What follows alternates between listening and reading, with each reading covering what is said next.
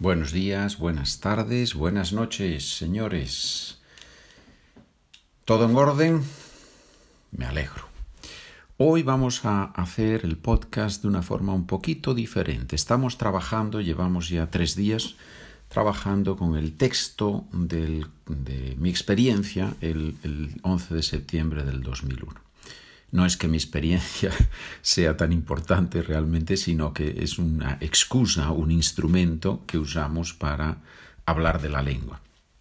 Y hoy lo que voy a hacer es usar el cuarto párrafo, hemos hecho los tres primeros párrafos, he tomado de esos tres primeros párrafos, he tomado algunas expresiones y hemos jugado un poco con la lengua en el sentido de ver cómo se podría decir lo mismo con otras palabras. Hoy vamos a hacer algo similar, pero un poquito diferente. Voy a leer la primera frase, voy a leer las frases. Te voy a dejar unos segundos para que tú pienses cómo decir eso con otras palabras. No palabra a palabra, sino en general, la frase entera. Pero lo que sí es importante es que ese profesor tenía razón. Estados Unidos cambió mucho después del 11 de septiembre.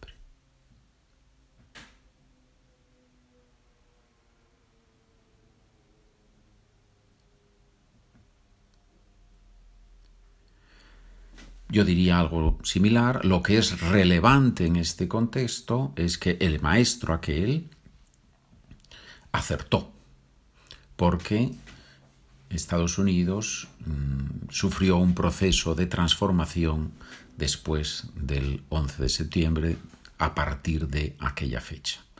Como ves, he cambiado ahí varias cosas. ¿Las percibes? Espero que sí.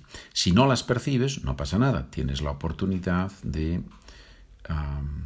usar el documento y ver qué palabras he usado que son diferentes de las que están en el texto. ¿De acuerdo? Las medidas de seguridad en los aeropuertos obviamente se incrementaron muchísimo y comenzó una desconfianza generalizada sobre todo lo relacionado con lo musulmán, con el islamismo.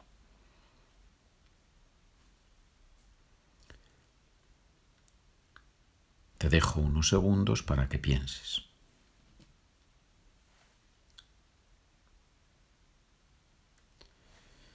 Los controles en los aeropuertos, lógicamente, aumentaron de forma notable y se inició un escepticismo eh, en la población, en la mayoría de la población, hacia mm, lo musulmán, musulmán, islamismo, no hay muchas, no hay muchas opciones para, para buscar un sinónimo. ¿sí? Esa, por cierto, esa, bueno, ya has oído la frase, las palabras que yo he usado, en vez de comenzar una desconfianza, pues se inició un escepticismo, por ejemplo, ¿no? Es otra manera de decir lo mismo.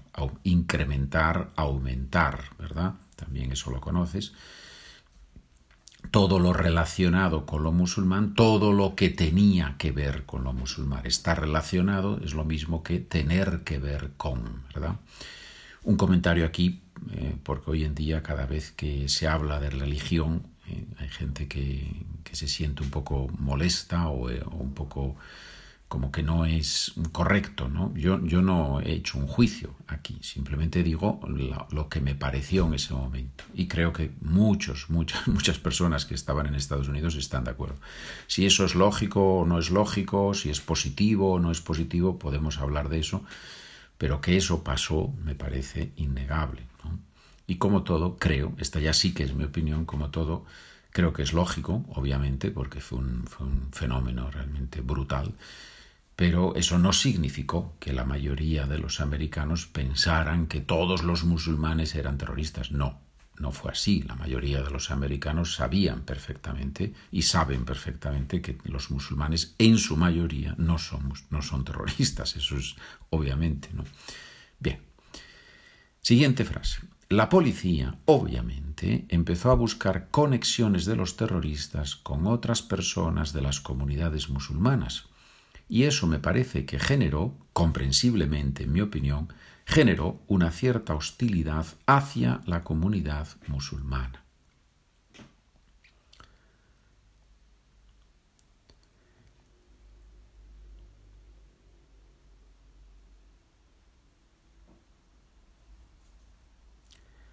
Las fuerzas de seguridad, la policía, las fuerzas de seguridad, iniciaron un proceso de relacionar a las personas que habían cometido los atentados con las comunidades, con los grupos religiosos a los que, pertenecían. Y por eso se creó de una forma lógica, de una forma razonable, de una forma que se puede disculpar, se generó, se creó, podemos decir, en vez de se generó, se creó una cierta, un poco de enemistad, hostilidad, enemistad, ¿sí? Una enemistad hacia, en relación con todo lo musulmán, con todas las, las comunidades musulmanas. Bien, ya has visto que he utilizado varios sinónimos. Obviamente, empezar, iniciar, lo conocemos muy bien, terroristas, las personas que cometieron los atentados, comunidades se puede sustituir por grupos, generar, crear, se pueden, se pueden relacionar. Muy bien, vamos con la penúltima frase. Supongo que años después se fue disminuyendo esa hostilidad.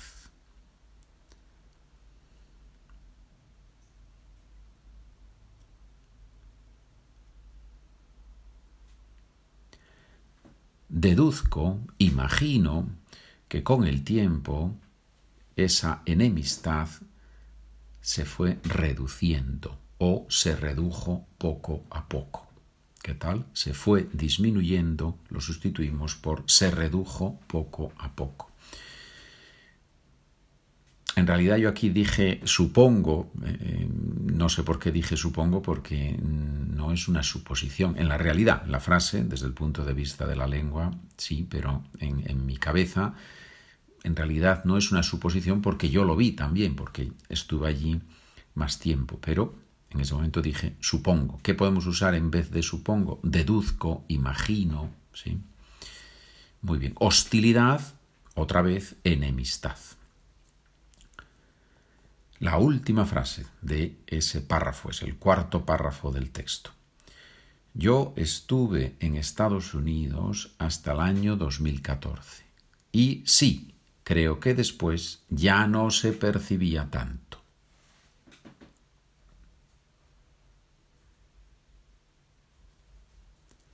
Yo permanecí en Estados Unidos hasta el 2014, yo permanecí allí, podemos decir, hasta el año, hasta el 2014, y de hecho, sí, ese sí, y de hecho me parece, creo que, me parece que, pienso que, más tarde, después, mm, ya no se percibía tanto. ¿Cómo podemos sustituir ya no se percibía tanto? No se podía notar tanto, no se podía notar tanta, tanta enemistad, ¿sí? Notarse, percibirse son los sinónimos aquí. Después, más tarde, creo que, me parece que, pienso que, lo conoces bien, y yo estuve en Estados Unidos, yo permanecí en Estados Unidos, yo me quedé en Estados Unidos, yo continué viviendo en Estados Unidos. Hay muchas posibilidades, ¿verdad? Bien, vamos a ver, podemos hacer ya, terminamos hoy con, con esto porque voy a hacer de los dos últimos párrafos, voy a tomar una frase, que es en el penúltimo párrafo, la última frase del penúltimo párrafo. No podíamos creer que unos terroristas habían usado aviones americanos para atacar a los propios americanos. Era una especie de contradicción.